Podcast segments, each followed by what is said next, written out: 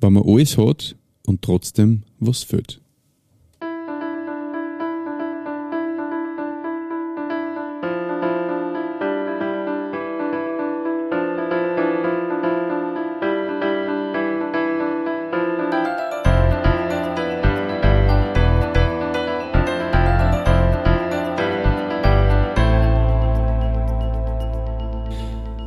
Christi und herzlich willkommen. In diesem Kanal geht es um Gottes Willen. Wir reden über biblische Themen und über die Geschichten, die Gott mit Menschen schreibt.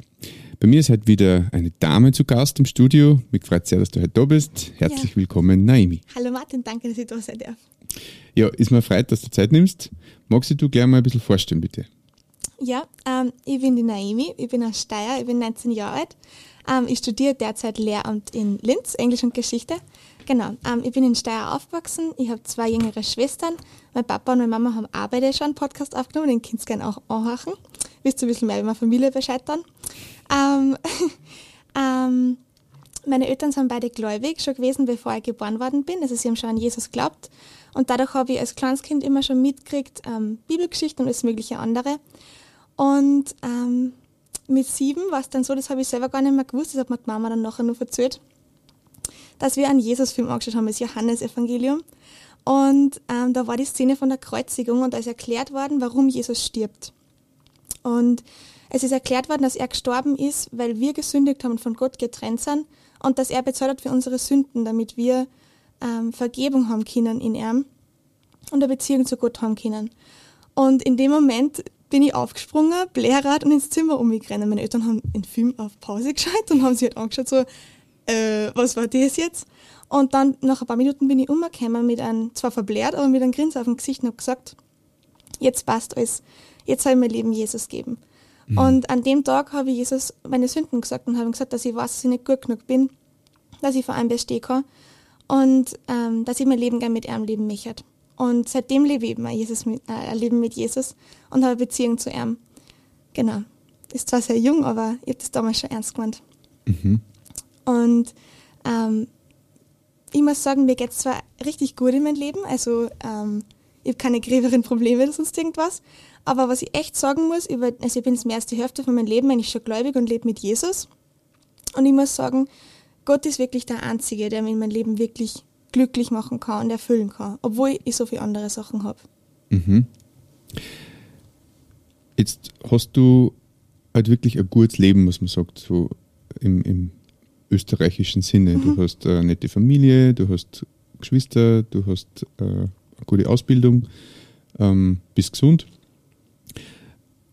Warum glaubst du, dass nur Jesus die glücklich machen kann, beziehungsweise warum nur mit Jesus ein Leben gut funktioniert?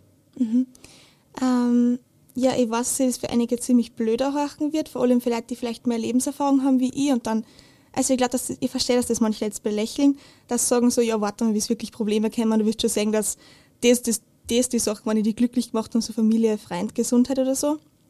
Aber ich muss ehrlich sagen, ähm, es hat nicht immer Zeiten gegeben in meinem Leben, wo ich wirklich ganz eine enge Beziehung zu Gott gehabt habe. Manchmal war er mir auch eher wurscht oder so. Ich habe nicht so viel in der Bibel dann gelesen. Mhm. Ähm, und ähm, ja, wollte irgendwie meine eigenen Sachen halt machen. Ich will nicht so auf das machen, was er halt mich hat. Und in den Zeiten habe ich immer gemerkt, dass ich unruntergrenzt bin, dass ich unausgeglichener war, dass ich ähm, anstrengender war, für meine Familie, schneller genervt und so.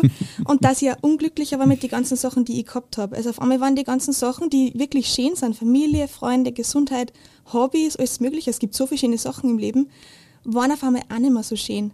Also es war, also man kann sich so vorstellen, wie wenn man einen Film anschaut und auf einmal dreht man einen Ton ab und macht ihn schwarz-weiß.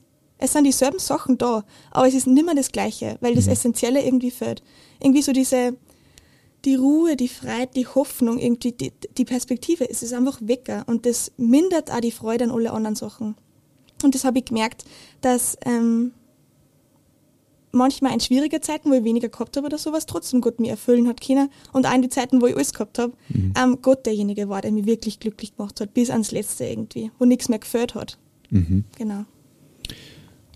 Das heißt ja dann, dass die äußeren Umstände nicht wichtig beziehungsweise sogar egal wären und trotzdem man glücklich oder zufrieden leben kann, wenn man Jesus an seiner Seite hat. Ja, absolut. Wenn die, wenn die Beziehung zu Gott passt, dann ist man wirklich glücklich und erfüllt. Also da, ich glaube, der hat Augustinus Kassen, der hat einmal gesagt, dass wir auf Gott hin geschaffen sind und dass unser Herz unruhig ist, bis es er gefunden hat. Also quasi das, es ist ein Loch in unserem Herzen, was nur Gott füllen kann. Mhm. Und wenn die Beziehung zu ihm passt, dann, dann ist man glücklich und dann hat man in die ganzen anderen Sachen auch viel mehr Freude. Also wenn ich zum Beispiel einen Sonnenuntergang anschaue oder einen Schmetterling sehe, bei den Sachen besonders, dann ist es nicht nur so, dass ich mir denke, okay, cooler Sonnenuntergang oder hm, fescher Schmetterling, sondern dann, dann weiß ich, dass Gott das gemacht hat und dann sage ich mir, Herr, danke, das ist dir gut gelungen heute oder das hast du voll schön gemacht, danke für die Freude, die du mir damit, damit machst und so. Und dadurch macht einfach alles viel mehr Sinn. Also, ja. Mhm. Es ist irgendwie, wenn der Knopf aufgeht. Mich würde interessieren, wie man weiß, dass die Beziehung passt mit Gott. Mhm. Er sagt ja nicht, hey, hey, du machst Gott das oder das falsch. Ja, also manchmal war es praktisch, wenn so ein Banner am Himmel erscheint oder so eine Stimme ertönt, die sagt, ja. halt, stopp, die Beziehung passt nicht, du musst was ändern. Ja. Ähm, aber so ähnlich eigentlich haben wir ja was. Wir haben ja die Bibel, die wir lesen können. Und die Bibel ist das geschriebene Wort Gottes, wo er uns sagt, ähm, wo er uns eigentlich beurteilt und wo er uns sagt, was passt und was nicht passt. Und in der Bibel steht, dass wir alle ähm, getrennt sind von Gott, also getrennt sein müssen von Gott, weil wir ja sündigen. Wir machen Dinge, die was einem heiligen Gott nicht entsprechen. Man kann nicht mit einem heiligen Gott in Beziehung treten. Heilig heißt, dass, dass kein Sünder in seiner Nähe ist und dass er absolut vollkommen ist, wo man selber befleckt ist mehr oder weniger. Äh, man kann nicht in seine Gegenwart treten. Und da Gott ein gerechter Gott ist, muss er die Sünden ja bestrafen. Voll viele Leute denken, es ist so, ja, ich kann das irgendwie mit Gott so lösen, wenn ich so gute Werke gegen schlechte Werke auswiege so. Grundsätzlich ein netter Gedanke, mhm. aber das war voll der schlechte, gerechte Richter. Weil wenn ich zu einem Richter gehe und ich muss so zahlen, weil ich schnell gefahren bin oder so, dann kann ich auch nicht sagen, ja, aber ich habe ähm, wem aus dem Fluss gezogen, ich habe ihm das Leben gerettet, das wiegt sie doch auf, gell? Mhm. Der Richter wird sagen, ja, voll gut, super, dass du ihm das Leben gerettet hast, aber du musst es trotzdem zahlen, gell? Mhm. Ähm, das heißt, wir stehen eigentlich vor einem Gott, dem wir uns nicht nähern können, nicht nahen können und vor dem wir schuldig sind. Und ähm, die Bibel sagt uns, dass Gott der wahre Gott der Liebe ist, der uns Jesus, seinen Sohn, geschickt hat. Und wie ich am Anfang eben schon erklärt habe in dem Film, ist es auch so gut erklärt worden, dass er für unsere Sünde gestorben ist. Er hat quasi den Preis bezahlt für, für unsere Sünde. So wie wenn wer kommt in den Gerichtssaal und sagt, Naomi, ich zahle das alles, was du verbrochen hast und wie du schnell gefahren bist und alles Mögliche. Weil es mir nicht möglich ist, das zu zahlen, weil ich kann ja niemals perfekt sein mhm. für Gott. Und Jesus macht uns aber, stellt uns wieder als rein vor Gott hin, weil er ähm, die Sünden bezahlt und alle auf sich genommen hat und dafür gestorben ist. Und wenn man das erkennt, dass man vor Gott nicht ähm, nicht als gerecht dastehen kann und sie das nicht erarbeiten kann, sondern das alleine ein Geschenk aus Gnade ist ähm, und das annimmt und an Jesus glaubt, dann nennt man das Bekehrung, also dass man umkehrt zu Gott ähm, und dann ist man errettet. Dann hat man sein Leben, es ist nicht nur so, dass man jetzt sagt, okay, dann habe ich meinen Platz im Himmel reserviert, sondern dann fängt eine Beziehung zu Gott an, die jetzt schon beginnt, ab dem Moment, wo man, wo man an Jesus glaubt. Man gibt ihm sein ganzes Leben, man lebt dann mit ihm man hat die Beziehung wiederhergestellt, die, mhm. die nicht da war, die zerbrochen war. Und ähm, das ist mal der erste Schritt, dass man überhaupt eine Beziehung zu Gott hat. Und wenn man schon bekehrt ist oder eine Beziehung zu Gott grundsätzlich schon hat, ähm, dann muss man einfach versuchen, dass man nahe bei ihm bleibt. Eine Beziehung kann nicht funktionieren, wenn man es nicht pflegt, oder? Du bist verheiratet, du hast eine Frau, du weißt es. Mhm. Wenn du nicht mit ihr redest, wenn du nicht Zeit mit ihr verbringst, dann wird es schwieriger, dann gibt es mehr Unstimmigkeiten, man ist vielleicht schneller genervt oder so. Ähm, das heißt, man muss eine Beziehung pflegen. Genauso ist es bei Gott auch. Dass ich, ähm, er möchte mit mir Zeit verbringen. Und wenn ich auch mit ihm Zeit verbringe, dann wird die Beziehung besser. Mhm. Und dadurch, also es wird, je mehr Zeit man mit Gott verbringt, desto schöner wird die Beziehung mit ihm. Muss ich aus, also kann ich aus Erfahrung sagen. Also es lohnt sich wirklich. Genau. Hast du da einen Tipp, was da angemessene Zeit ist, die man mit Gott verbringen sollte? Oder, oder beziehungsweise vielleicht bei dir in deinem Leben, wie viel brauchst du Minimumzeit für Gott, damit du sagen kannst, mhm. dein Leben rennt rund? Mhm. Ähm, also ich, es gibt jetzt keine vorgeschriebene Zeit oder so, ich will jetzt auch kein was vorschreiben oder sonst irgendwas. Ähm, manche Leute dann zehn Minuten am Tag Bibel lesen und, und beten, ähm, am Abend vom Schlafen gehen. Ähm, ich mache das in der Früh, weil ich bin eher ein Morgenmensch. Und damit ich wirklich rund renne, nehme ich meistens eine halbe Stunde bis eine Stunde sogar. Also das ist ähm, jetzt kein Maßstab oder sonst irgendwas, aber ich merke es einfach, ich brauche das so arg, dass ich zur Ruhe komme.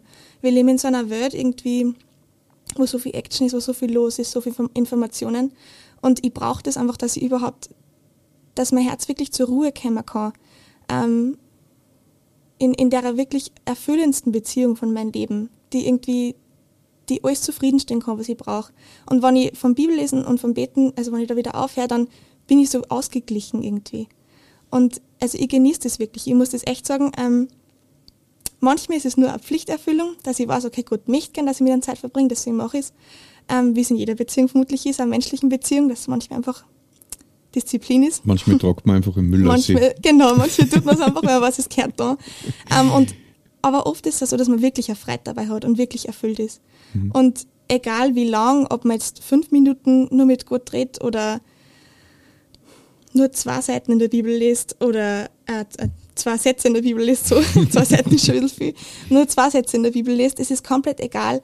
Ähm, wichtig ist, dass man die Beziehung zu Gott in Ordnung bringt und die Beziehung pflegt. Und Gott hilft dann ja auch dabei. Es ist ja nicht nur eine einseitige Beziehung, dass man sagen muss, oh, ich muss jetzt ständig die Beziehung mhm. pflegen oder sonst irgendwas. Genau. Schön. Mhm. Glaube ich da. Danke. okay. Hm. Möchtest du nur irgendwas anderes ansprechen, was da noch wichtig ist? Mm.